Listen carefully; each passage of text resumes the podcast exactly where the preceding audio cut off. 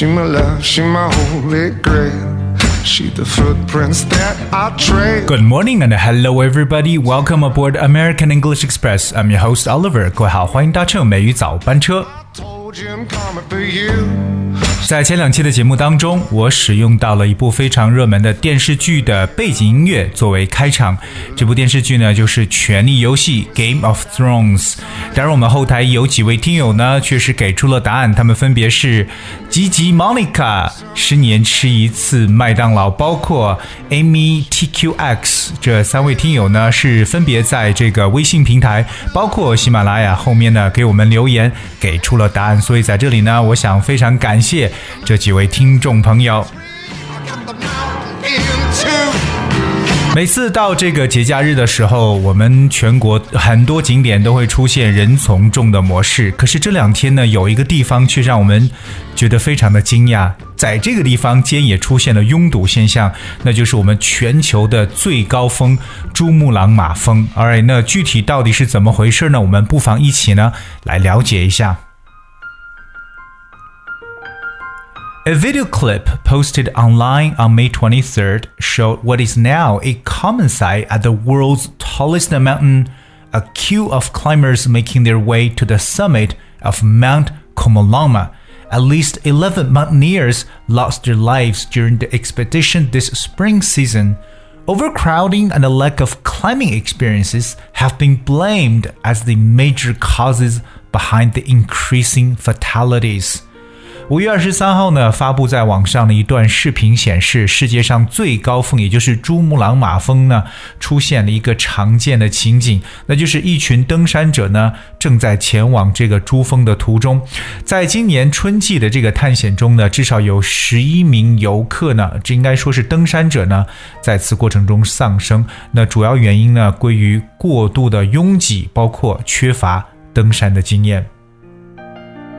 所以呢，我们感觉到在珠峰上能出现拥堵的现象，真的是有点 incredible thing。All right，好，我们也是拿着这个新闻事件呢，跟大家一起来学习一些非常有用的英文知识点。第一个呢，当然大家要知道我们全世界最高峰珠穆朗玛峰的说法，其实它有两种啊，一种呢叫做 Kumulongma，这样音译过来的，它的拼写是 Q O M O。L A N G M A Komolongma，或者呢，在英文当中，其实大家更为常见，把它称为 Mount Everest。Mount Everest，这个 Mount 就是 M T，这个 M 是需要大写。当然，Everest 这个字的字母 E，手写字母 E 呢，同样需要大写 E V E R E S T。Everest 就觉得是永远在处于休息状态的这么一种山峰，不被人去打扰的。可是现在呢，却发现越来越多的人呢拥挤到了珠峰上面去。当然，我们知道珠穆朗玛峰它只是一个 peak，一个山峰，那它应该是属于 the Himalayas 喜马拉雅山脉的最高峰了。我们也知道，顺便呃学习一下这个 Himalayas，就是喜马拉雅山脉 the Himalayas. That's H I M A L A Y A S. The Himalayas. 刚才跟大家去提到了一个句型叫 make one's way to，嗯，这是英语中常用到的一个句型结构。Make one's way to means to navigate or find one's way to or toward something or some location。其实中文意思理解一下，就表示为向什么什么地方出发，或者说前往某处的一层意思。Make one's way to something or a place。Here's one example. Passengers, please make your way toward the exit in orderly fashion. 嗯，各位乘客呢，请按照顺序前往出口。这里边我们所说的 make one's way to，哎，记住了，表示前往某地的一层意思。 接下来来去讲一下，我们知道有一些专业的登山运动员的说法。可以，平时我们说攀山或登山叫 climb the mountain，right？But there is a sport called mountaineering，这样一个运动叫登山运动。Mountaineering 就在 mountain 后面加上 e e r i n g，mountaineering 做一个运动的名词。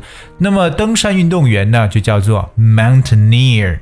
mountaineer. That's M O U N T A I N E E R. Mountaineer.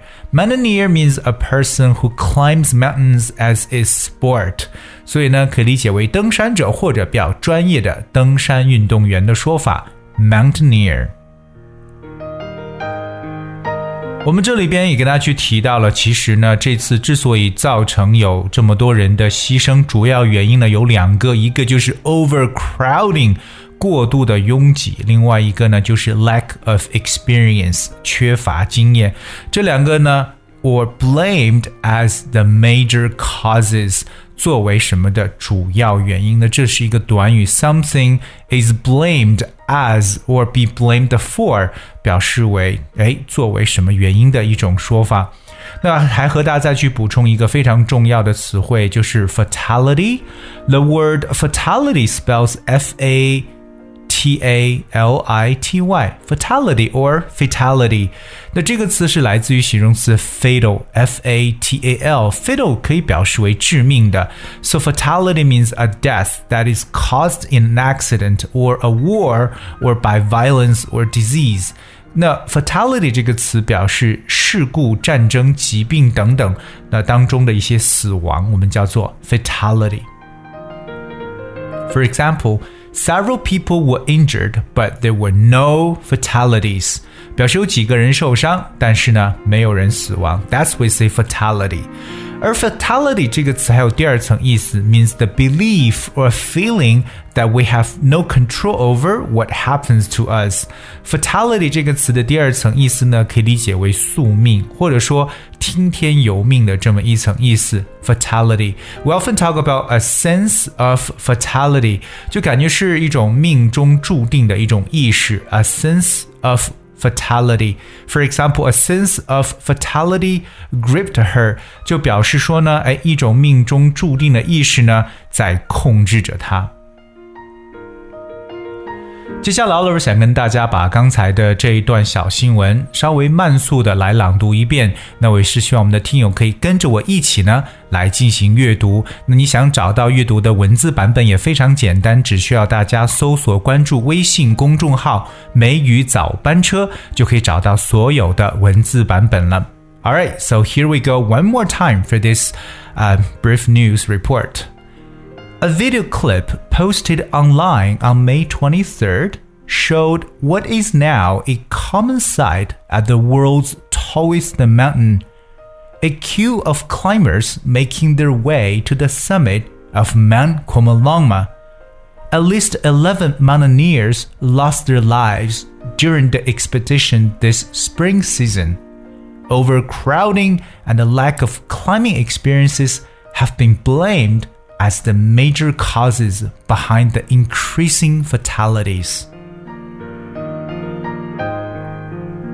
Alright, I guess that's we have for today's show. 今天的节目呢就到这里。呃，是希望我们所有的听友呢能够好好的去复习我们的这些笔记。那更重要的是呢，put them into practice，多多的去进行使用。而今天节目的最后呢，带来一首歌曲《This City》。 Brought to you by Until June，这首歌曲是我们后台一位叫做 Maria 的听友所点播的。And I hope you enjoyed the song and thank you so much for joining. I'll be with you tomorrow.